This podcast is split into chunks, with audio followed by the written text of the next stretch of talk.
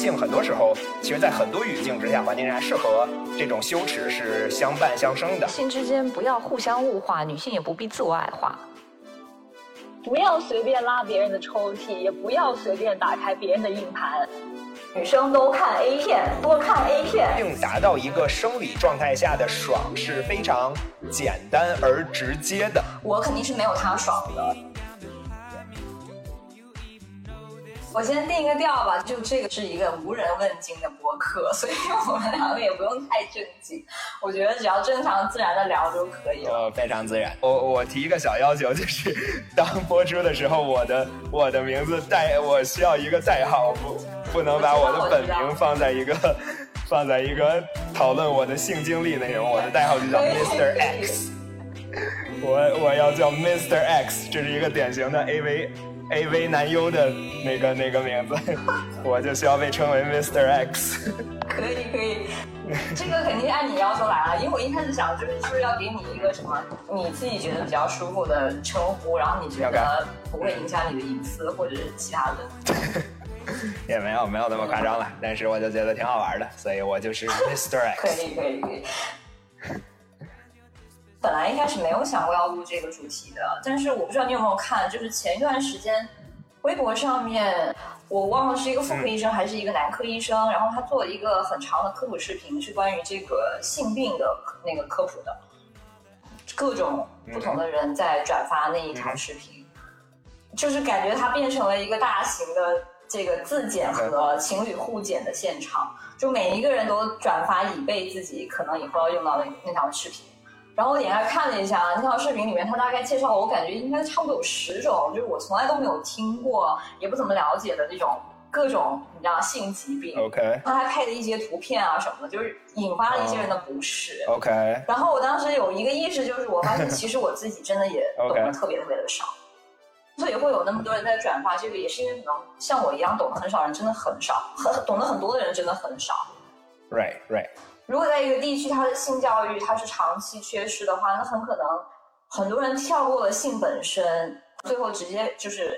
要么就是获得了错误的一些性性相关的认知，要么就是他可能直接染上了一些性疾病，或者是他有一些性歧视之类的东西。嗯，我觉得我没有看到你提到的这个视频啊，但是我感觉就从你的描述听起来，这个更多是大家讨论关于和性，特别是和性传播疾病有关的一些知识相关的讨论，而没有。产生，比如说我们在国内互联网语境下，一提到性相关，可能会出现的很多性别和性行为等等相关的议题，是这样吗？我的理解是对的。对 对，OK，对，它是它是直接就是在科普一个跟性病有关的。OK，而大家分享的目的其实也是出于一种求知欲，也就是说大家在弥补这方面知识的空白。其实我觉得除了求知欲，还有一种恐惧吧，就是大家非常害怕说自己身边会遇到有这些疾病，但自己完全没有意识的。这种这种事情，对，那我觉得很坦诚的说，这方面就是说，如果涉及到性疾病这种知识，我觉得我也是很应该说相对缺乏的。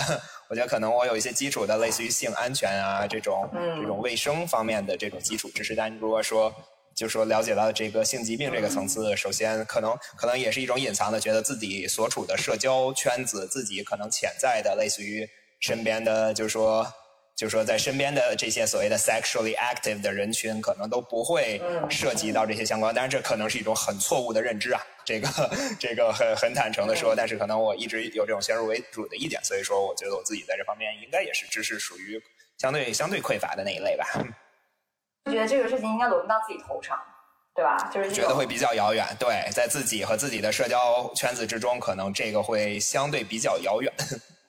嗯。对，那你刚刚说你自己觉得你有的那些卫生方面的这些知识是你怎么来的？呃，应该说是，我觉得很客观说，肯定是在咱们的这种成长环境和教育环境中，好像没有一个特别官方的或者说这种正统的一个这么一个教育渠道。然后，如果你想要知道，首先大部分是从一个怎么说呢？是从一个所谓的 learn from practice 的那么一个状态，有或者潜知道自己潜在会有相关的类似于性行为。我们知道我们会变得 sexually active。那你出于一个呃保护自己、保护他人、负责任的这么一个心态，你可能会想要说具备一些相关的知识。不管我们说的是类似于提前买、提前提前一下。对，不管是提前打基础，或者说有些人可能是事后才一点点的，就是先先先上车后补票吧。不管怎么样，大家可能这是一个完全靠自己，然后从 所谓的练中学的这么一个这么一个步骤。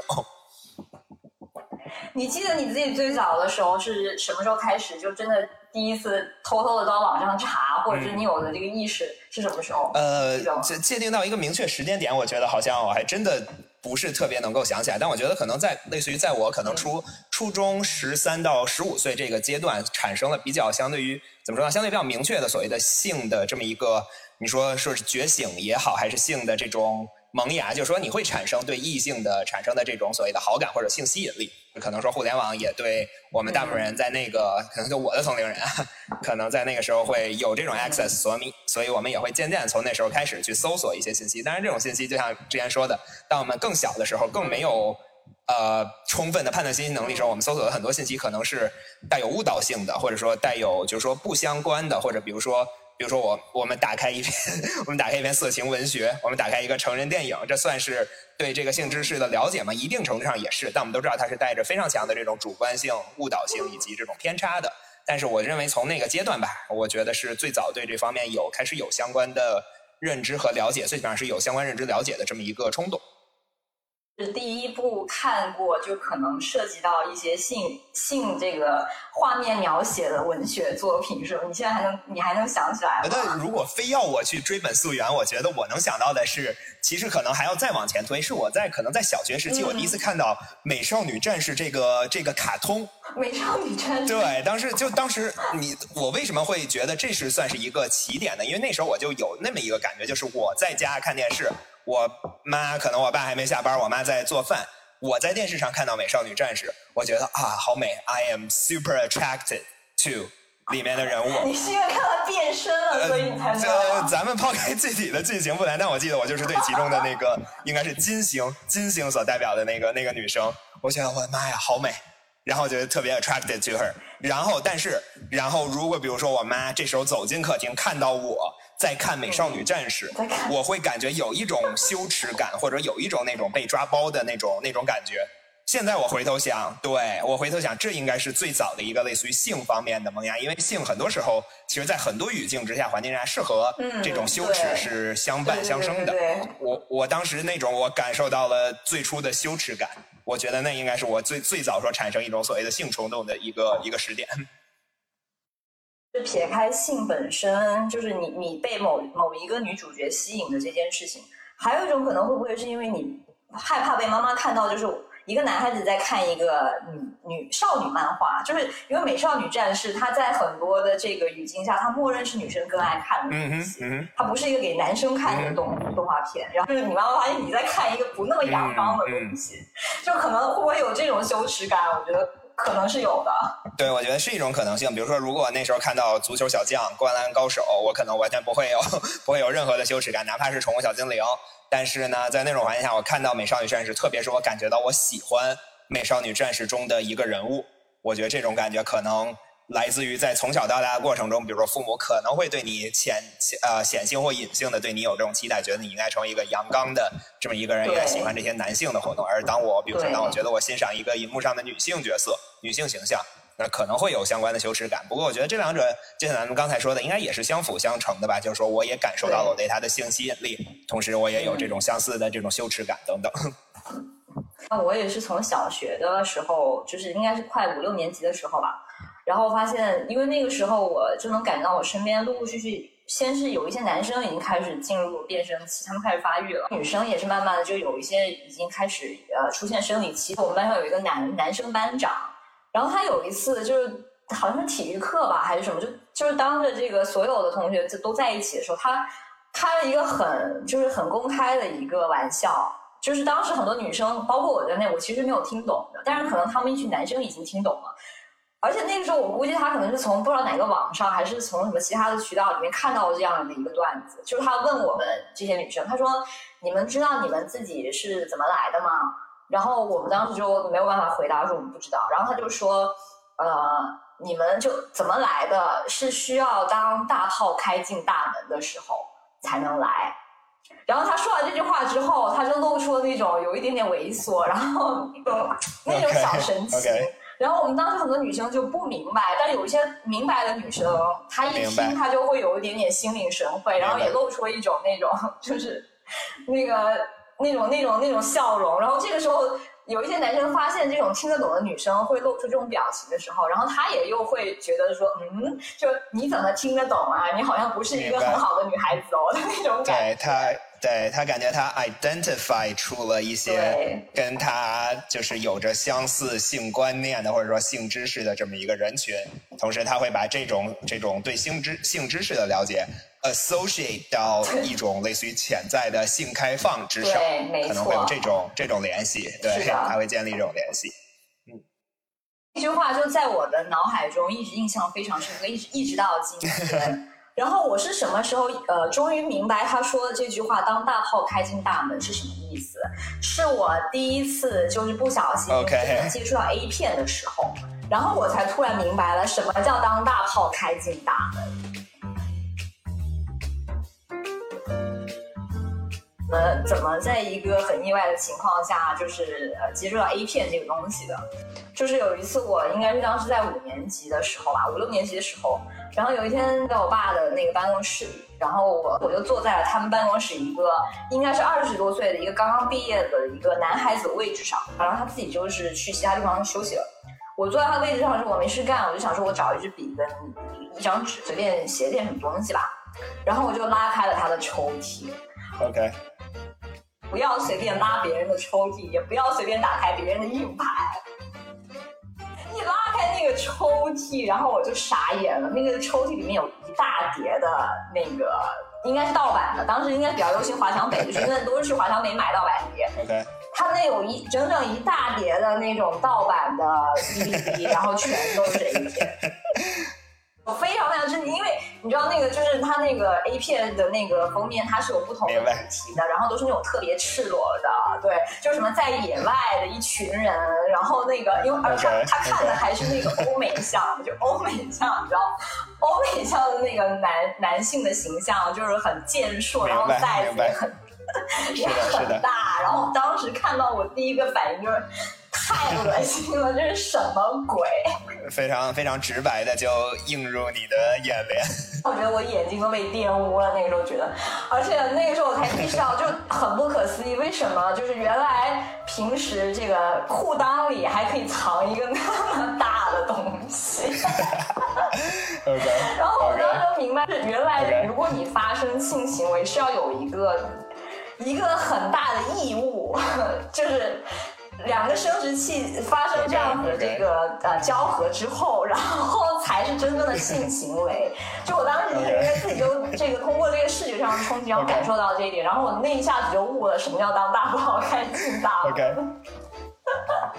了解，对我觉得，我觉得对你说的这个直观的感受，就是说真正意识到说所谓的这种实际的性行为是什么样的。那个冲击确实是一个很重要的一个坐标啊，在那之前，可能我们对于性的感觉，特别我们对于啊喜欢和性这种联系的感觉，就是我们喜欢，然后比如说亲亲抱抱，可能是我们觉得是性行为，或者说一个一段感情，一个潜在的爱情。当然那时候很小啊，这个定义都太太大了，但是觉得说喜欢一个女孩子的。终点就是亲亲抱抱，然后可能它就会导致怀孕，导致生生小宝宝之类的。但是可能在在一个时点之后才意识到性行为还有一整套别的相关的动作以及与之配套的一套生理器官等等。就是原来男性的他的这个零件是那个样子的。嗯，是的，是的，是的，对，这个确实是可能对男生来说，他更容易在相对更早一点的。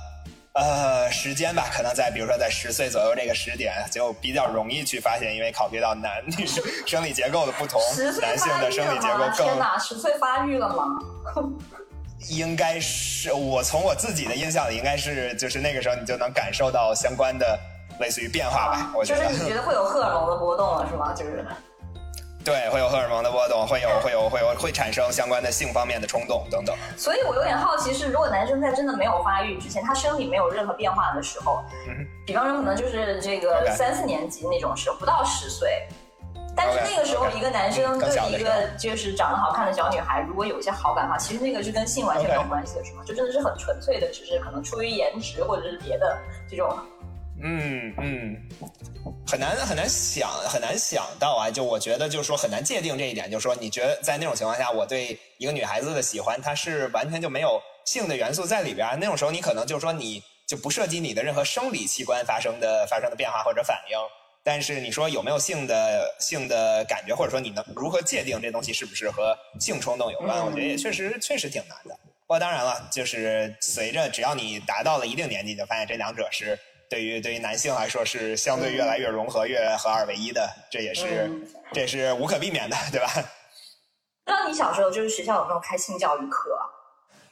完全没有，在我的印象里，我的小学、我的初中、高中应该是完全没有这方面的课程。所以说，从我们应该说咱们两个在这方面经历是差不多。就说我们真正对于这种所谓的性行为的了解，应该是来自于所谓的这种所谓的非光、非官方渠道，或者说不正规的渠道。我们小学的时候是有开设这个一门课叫性教育课，但是但是但是首先因为就是呃给我们上课的是当时学校里的校医，然后那个校医是一个中年的中年中年女性，然后呢她当时就是我觉得其实也是有一些避重就轻吧，就是她在上课的时候她其实她并不会教你就是性交的这些东西，她只会就是告诉你就科普一些，比方说你为什么会长胡子，你为什么会。呃，变声，我为什么会来这个来月经的这一些东西，它就是点到而止。然后，对的，对的，对。再有一些，就我们是有发一个这个专专门的，它就有发一本这个叫性教材的一个一个这样的东西。OK OK。然后里面是有一些就是关于生殖器，还有关于一些发育之后的变化的照片的。但是其实那个我能感受到，就是其实这个校医他在给我们上这个课的，他其实是有一些心理包袱的，就是他其实也不好意思讲太深入。而且那个时候的男孩子就已经到了一个这个有点讨厌的叛逆期，他们会在课上就是起哄。是的，是的，是的。就是这个，他会故意问问一些老师不想回答的问题，或者是故意就是那种稀稀嗦嗦的那种笑声，然后让让老师就也不想再继续讲下去。所以其实这个有跟没有差不多吧？我觉得他这是最多就是对，就是让你意识到你自己的这个生理上有些变化，然后他就不会再往后面继续讲。对的，然后这么一想，我觉得我们也有应该也有类似的相关的课程，也就是按当然按咱们的定义，按按咱们现在所拥有的和性相关知识，这些这前课程对于我们去了解自己的身体、了解我们了解性行为等等，应该说是几乎没有帮助的。但是我觉得你说对，我们可能有类似程度的这种非常浅尝辄止的这种课程，and 然后之后当我我们事后回头看，我们从之后的经历中，我们知道这些对你如何成为一个就是说。如何去安全的进行性行为？如何从一个性的层面和该如何和异性去相处等等，这些这些课程应该是没有起到 没有起到它应有的这种价值吧？一定程度上。嗯。所以你的就是你你后面的那些，就真正到了实践环节的那些知识，其实也是自己可能看我觉得成人电影，然后学到的。对，说成人电影和成人文学，我觉得可能相对局限一点。就是说，你可能在相对小的时候，你觉得成人电影和文学。它这种出于给人们带来享受目的而写出来，你可能会把它认为，就是说你可能会从中获取信息。但是随着你更相对更，就是说更有判断力，更能了解这些东西产生的原因之后，你也会意识到他们跟现实生活中现实人类的 性行为也是会有一定的偏差的，所以有差别。对，所以你也会尽可能的去寻找一些更更就是说更有可信度的、更权威、更官方的一些渠道。呃，家长也完全就是没有这个提点过你，包括你爸，就是他也没有这个，比方旁敲侧击的打探一下儿子你有没有这个怎么怎么对，可能在初中阶段会开始，他们也会出于他们就是说父母的职责，考虑到他们在他们那个年代成长背景的一些类似于相关知识的呃局限性吧，但他们也出于这种自父母的职责，也会通过他们应有就是说他们自己觉得可以接受的方式去进行一些。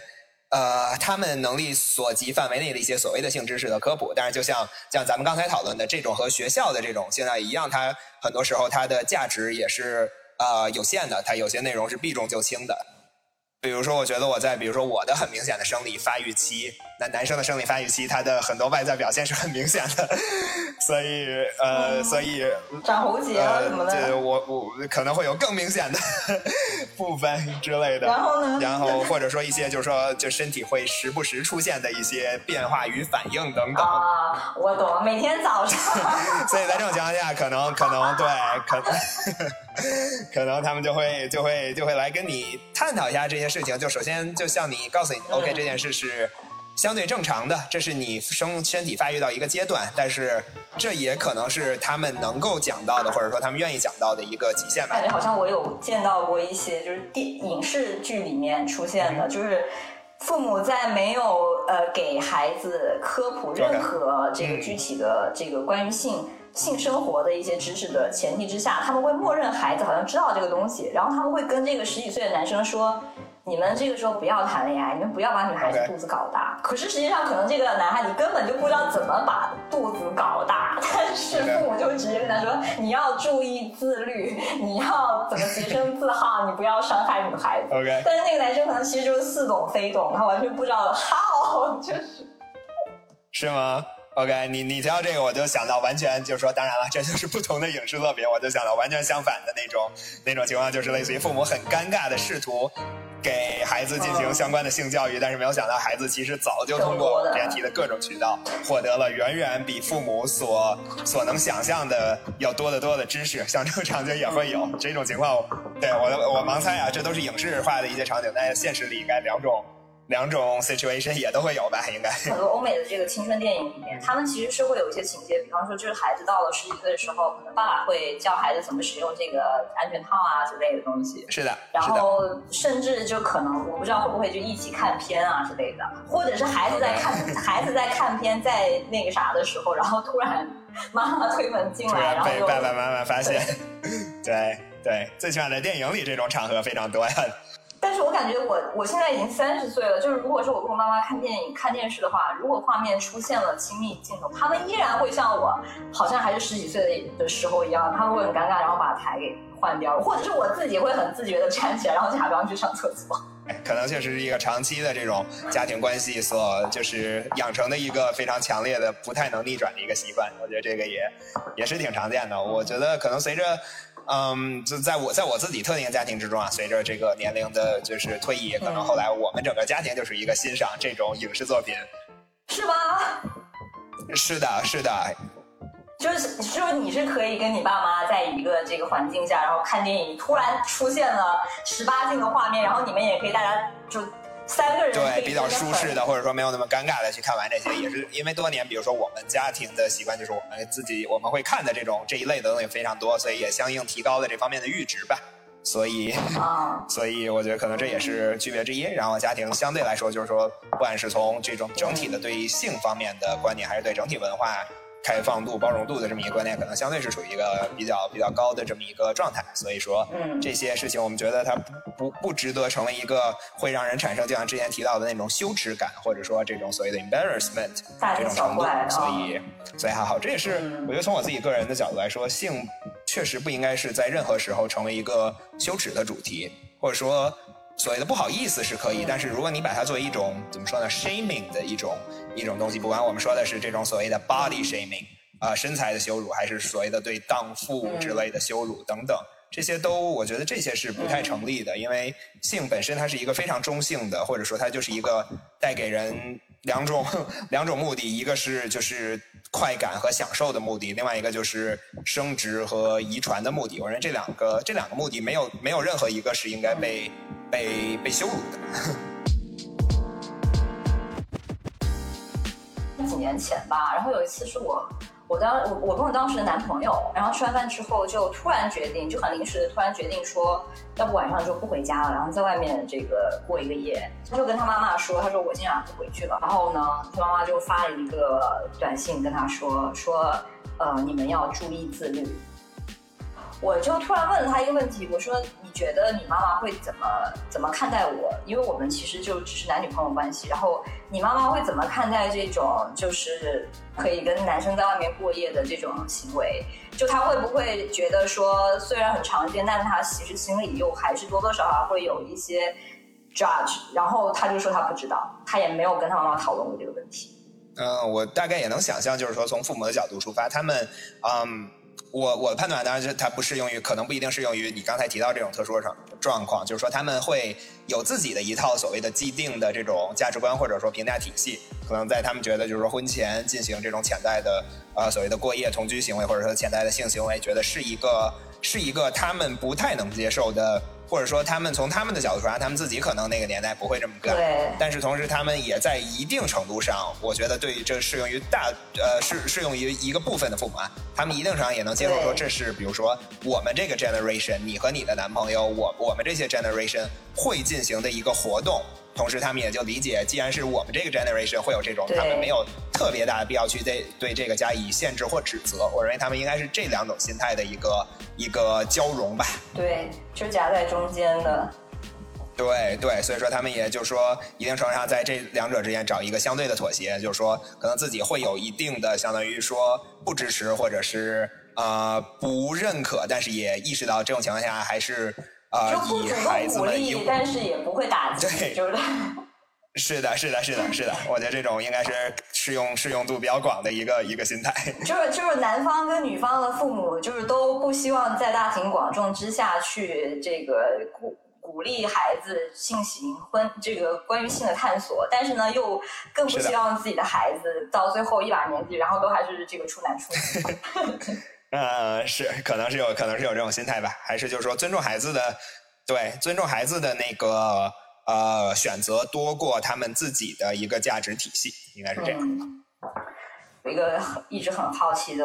话题，就是当我自己成年之后，有过了一些有过一些这个就是性经历之后呢，我我其实有时候看我爸妈，我会在想，就是他们这个年纪，不知道还有没有性生活。是的，是的，这个 咱们刚才也讨论过很多，对很多欧美的那种主语境里的电影，这种娱乐内容也有 也会探讨这个，这确实一个非常，就你想你都能想象它它的那种带来的戏剧冲突，它的那种尴尬，那种那种就是说就能够变得很 dramatic 的这么一个 topic。不太确定父母具体的生活状态是是什么样的，但是我们也能想象，比如说在相对那个年代，可能大家对性的这种接受度或者说追求所谓的性。我们之前提到的性欢愉、性快感的那么一个追求，比我们这个年代要更少。长大之后，包括出国之后，在这方面有没有得到一些这个文化冲击或认知上的冲击？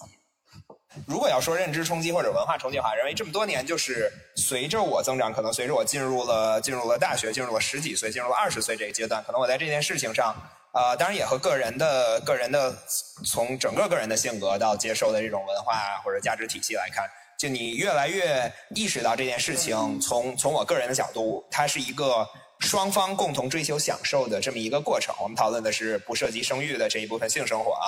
啊，单纯是为了享受，这是我的意思啊，就是说我们目前还处于一个性生活是为了享受的这么一个这么一个阶段嘛。嗯，所以说这种它可能在我不知道在就说它是和东西方语境有差异，还是任何我认为还更多是个体或者说价值观差异吧。如果你带着一种尊重或者说同理心，或者说能够理解各自的需求的角度出发，然后你就会想要 OK，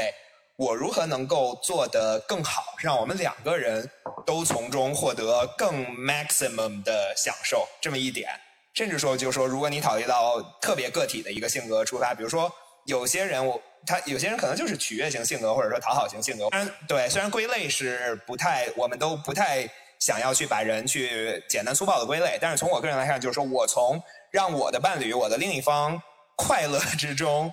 呃，我也能从中获得快感与享受。行为之中能够让伴侣更好的去享受到。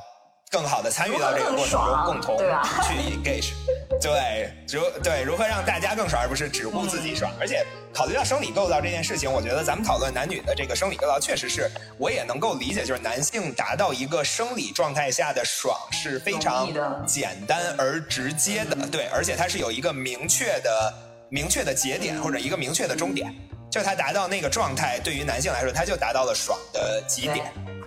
然后，当然这也不是说百分之百啊，也也从中会那什么。但是对于女性来说，首先她达到某一个特定节点的这个难度，我们也都了解。同时呢，女性根据其实也是根据多年的，就是说各种信息，网上总有更那个更专业的人们去向我们介绍，女性并不仅仅是以这个节点为终点。当然了，你你也可以可以现身说法这一点，但是就是说，不是说达到一个特定节点就意味着是一次好的经历。其中就说过程对于女生的重要性，然后这个在过程中两双方实现的一些东西，可能在很多程度上也也甚至是要高于这一个终点的，而这对男性是不太不太符合的，或者不那么重要，不那么重要的。对男性可能就是只要是通，不管是通过什么方式，只要达到了一个终点，那就是男性就会 consider this a good sexual experience。我我觉得这个太好了，就是这一段说完之后，我们都没有出现高潮这两个字，就是没有任何解释的顾虑。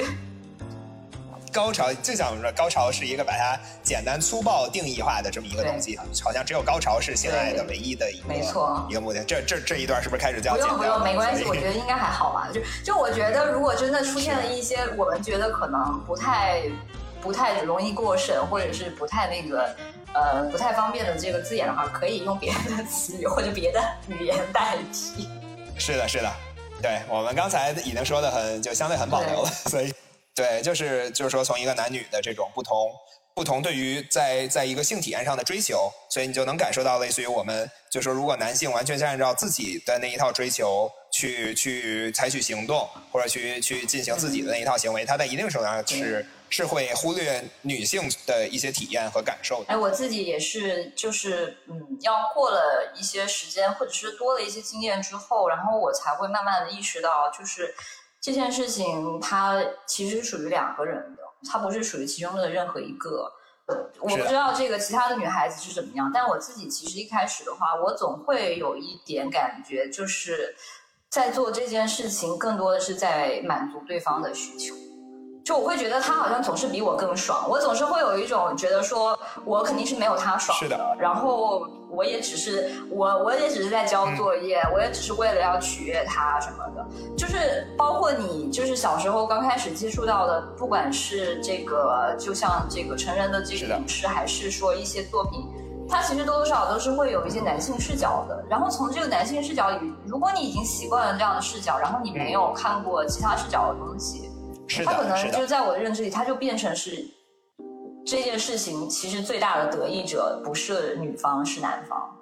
但是等到你有了一定的经验之后，对，就发现其实我的感受也一样很重要。是的，是的，我觉得我就是对方其实也应该有这样的意识，他也要。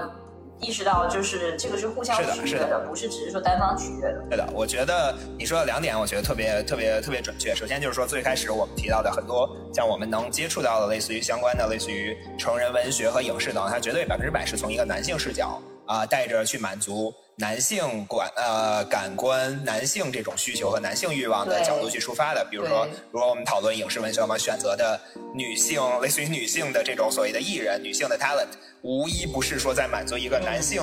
审男男性审视下的这种审美，我们不管说从女女性的身材、女性的长相，以及其中的活动，比如那种带着对神态、带着男尊女男尊女卑的这种对这种这种动作，最后以一种就是一种男性满足一个男性征服欲的这种角度出发，文学很多都是带着这样的，所以说绝大多数应该是从男性视角来看。所以说，如果说如果说是这种。这种内容被消费的更多的话，那无疑也会对就是说消费这种相关内容产生一个类似于相关的潜移默化的认知上的影响吧。我认为这是其一。对。然后，所以说这现在是仍然是这个现状。然后呢，我觉得可能随着时间的推移，我不知道可能在近就说最近几年，可能这种这种状况会有一定的会有一定的相关的。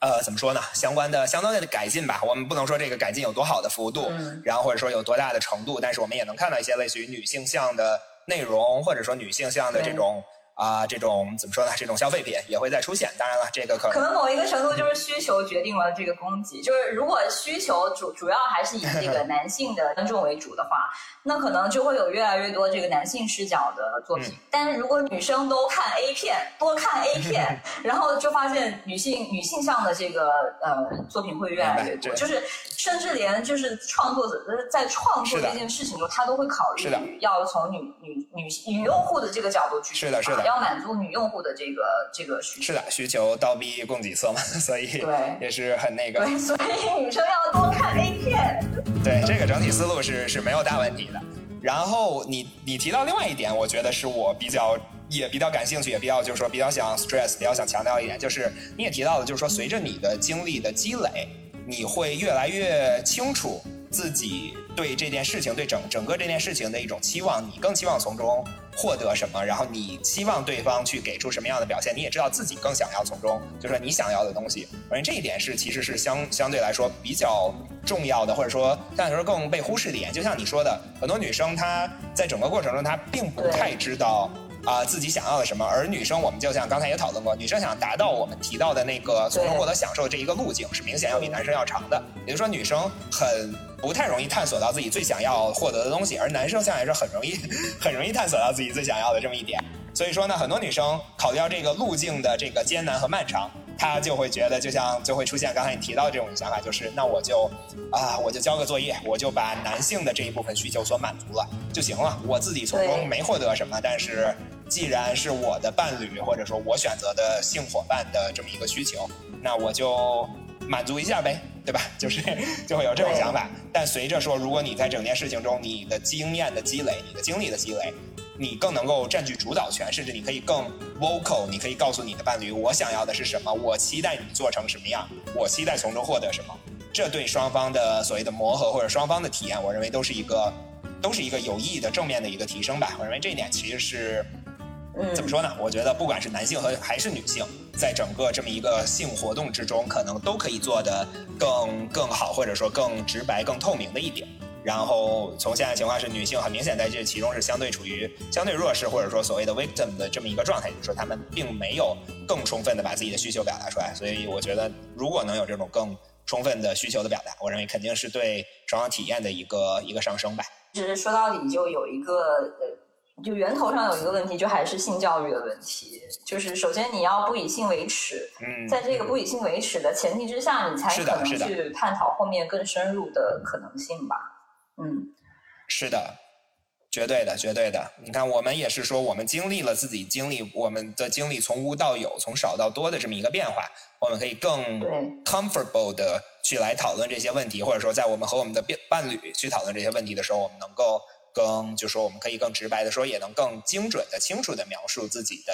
自己的需求等等。这些确实是经历一个我们没有经受专，就是说所谓的完全专业官方的这么一个教育，我们是通过自己。的时间和经验的积累，让我们达到今天。那如果说每一个广泛的，就是各个性别的朋友、同学都能够有在很早间有相对更官方、更科学、更有体系化的这么一个教育，也许他们就能够更早的实现我们上述所描述到的这些这种对自己需求的描述啊，对自己啊，对自己在性这上面的追求等等，这肯定是会更会是更积极的，就是要主动争取、主动表达。然后这个，我觉得就是女生在这件事情上，尤其在今天的这个年代，主动争取和表达你想要的东西，和主动去呃 say no，它的这个重要性是一样的。可以这个主动追求这个，但是如果你没有从是的，是的，我觉得到快感的话，你也应该主动的就停止。这就是一样重要的这两件事情。对。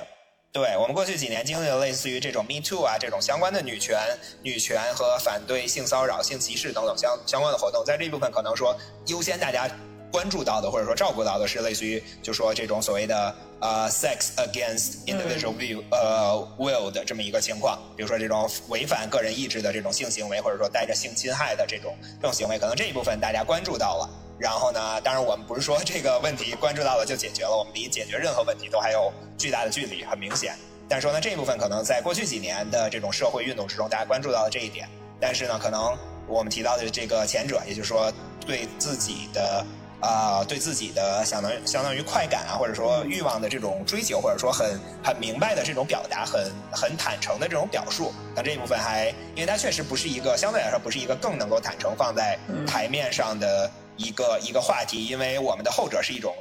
对实际产生了伤害，而前者是一个需求没有得到满足的这一点，所以说很明显后者在社会中的影响力和及造成的损害会要大很多，它自然也会获得更多的社会声浪。但是前者呢，更多是一个涉及到类似于生活质量、性生活质量等等这方面，而这一部分可能相对来说是更对于很多人来说更羞于启齿的一个东西。社会运动这个就不用讲了吧？我觉得多多少少这个个体应该还是能从这种浪潮里面受益的。就是程度的问题，但是可能微观到自己个体的生活的话，其实每一个人都是有机会，就是说说一个不字，或者是呃告诉对方你你想要什么样的东西。因为我觉得我以前自己就是多多少少会有一点点愧疚感，我觉得不舒服，然后我就要终止，或者是我不想不想要这个东西的时候，我还是会有点这个把对方的需求放在我自己需求前面，就是我会觉得好像我拒绝他，我很怕伤害到他，但实际上如果我做，我在伤害我自己。要搞清楚这个主次关系，因为我觉得如果是自己没有办法享受这件事情，其实这个事情的意义就真的是很有限。是的，是的。而且两个人都能够从中获得更好的享受，而不是任何一个零和博弈，说我爽了你没爽，你爽了我没爽。我们追求的是永远是说双方都能从中获得更大的那个什么，而这件事是可以实现的。它就像其实就像很多男权女权的纷争，很多时候并不是说我我有了你就没有，更多时候说我们如何能够通过两方一起的方式，不管是在性中的两两个参与方，或者在社会中性别中的男权或者女权等等。独立女性越来越多之后，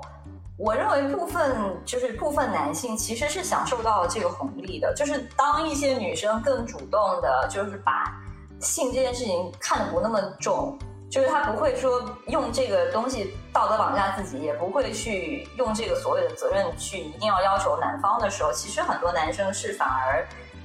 获得了更更多这种好的体验。是，扯一个稍微。被有些人会认为成这个三观不正的话题，就是关于约炮这件事情。当女生很多人她觉得说这件事情可以接受的时候，其实男生是从里面获利了的，然后也解放了这部分女生自己的需求。就是说，性不必依附于任何社会契约，不必依附于婚姻，或者说感情或者是什么，只要你确保双方在对这件事情上的认知是共通的。并不是说说约炮就在道德上比结婚之后的性行为要更高或者更低，我觉得没有这件事情是完全一样的。是只要你两个人是在这件事上达到了这所谓的 consent，双方都能够给出 consent，那我觉得就不会有任何的问题。是两个人之间的事情，你不要用这个所谓的社会契约或者标准去影响自己两个人的判断就好了。因为我觉得有的时候大家真的对这个东西赋予了太多别的含义，有些女生会觉得说。就是他会觉得说，这个这个性这件事情是一个武器，是一个筹码。就是如果你把这个筹码很早的给出去的话，你可能就啥都没有了。是的。但是呢，就是你你得握住这个权利，然后你要拿这个东西交换一些什么。我我我感觉总是会有一些这样子的意味。对，这也是来源于长期以来的，就是整个社会的，我们不管他说是一个男权或者说父权社会啊，还是一个咱们的怎么的传统文化中影响出的一套社会体系。但它确实是，就是说当女性。他的最大的 power 来源是他的身体，或者是他的生育能力，或者是任何的时候，他呃不可避免的会产生类似于这种相对扭，我们觉得相对扭曲的这么一个状态或者认知。但如果说我们生活在一个真的就是说啊，在任何性别上我们也觉得是相对平等，在任何权利上也是相对平等的时候，那这种认知它也就也就是不攻自破了，对吧？对，是的，这个价值观其实就是男女双方都应该要就是。有一些改变，就女孩子不要觉得说，我给了他什么什么东西，这个东西就是无价的，然后他就要对我怎么怎么样。然后男生也不要觉得说，我得到他这个东西之后，他也就没有其他价值，我就已经得到他了，然后就可以换下一个，就大可不必。是的，是的，是的。归根结底，任何这种认知，就是不管是男性还是女性，在一个这种。呃，某种特定的价值观体系下的社会产生的这种不一样的认知，他们都会就说这种相对扭曲的认知，他们最终也都是受害者，对吧？不管是男生产生了某种他们有的这种代表着权利的这种认知，或者女生觉得自己是弱势的这种认知，最终两者都是都是从中受害的呀，都是一个就是说获得一个相对更扭曲、不完整的这么一个对自己的对自己的看法，都是都是不好的。性之间不要互相物化，女性也不必自我矮化。嗯哼。自己就是接触了一些这个呃不同类、不同性格的，然后不同的成长和教育背景的男性之后，我就感觉到他们都还是挺在意女生过往的性经验的，就是他们真的会旁敲侧击的问一下你这个交往过多少个吧，就是他还不敢直接问你睡过多少个，他会问你你交往过多少个，然后再旁敲侧击的去去 去去分析一下，就说你交往过的这些人是不是就只是你睡过的那些人。呃，我其实有点不明白，就他问这个事情的目的到底是什么？就他似乎并不是在关心你你那些性经验，或者是你那些经经历到底是什么样子，他只是会关心一个数量，然后似乎这些数量能够说明些什么。你描述的这个这个这一类，可能也命中了一一个呃一种类型或者说一个群体吧，就是可能说在性上，他们就相对会有比较强的对于这种呃独占的这种倾向，或者说把女性会在一定程度上，我们不能说物化这么这么严重的词儿吧，但可能会把女性视为一个呃相对来说偏附庸或者偏一个个人所拥有物的这么一个这么一个状态，可能没有到物化的那么严重的程度。但是所以说他们就会说。多少有一些对，然后所以他们就会觉得自己的潜在的自己的另一半儿或者说自己的伴侣的潜过往的经历，嗯在一定程度上，他怎么说呢？他会他他一方面就是体现了自己伴侣的这么一个以前的性格，然后也也会把这个性作为一个类似于一种战利品来看。那我获得了这个战利品，那这战利品这在我伴侣身上，这是他很容易给出的一个东西，还是一个我费尽千辛万苦才从他这获得的一个非常 exclusive 的东西？这样他也需要需要类似于知道这种信息来一定程度上获得一些满足感，或者说是获得这种所谓的满足自己的独占欲这种感觉。如果说我的伴侣在我之前他可能有过跟很多个男性有过相关的性经历，那我可能知道就是说在性这件事上对我的伴侣一定程度上是稀松平常的，我也并没有我对他来说我获得他。性这么一件，我获得他的身体这么一件事，并不是特别 exclusive，那我就可能我就没有从中获得满足感，这可能是他们的这么一个想法。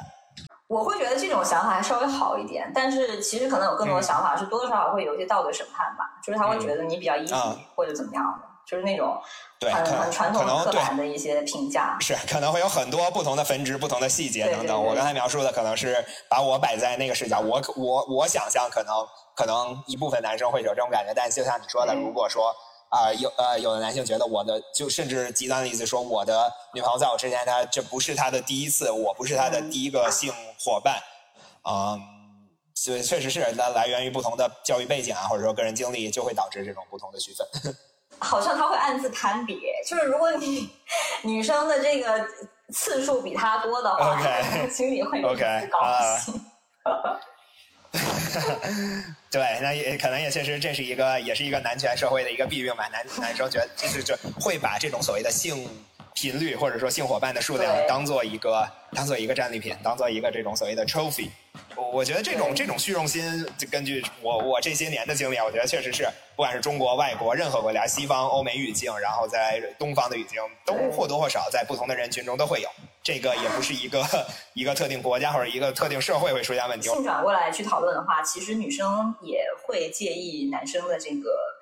你不能是零，或者你精力不要太少，但如果你太多的话，也一样让我没有安全感。但这个安全感可能就是另外一种，咱们两个相对比较认同的一个最优解，就是双方在这件事上能保持一个相同的认知。就说，比如说我最后和我的长期伴侣，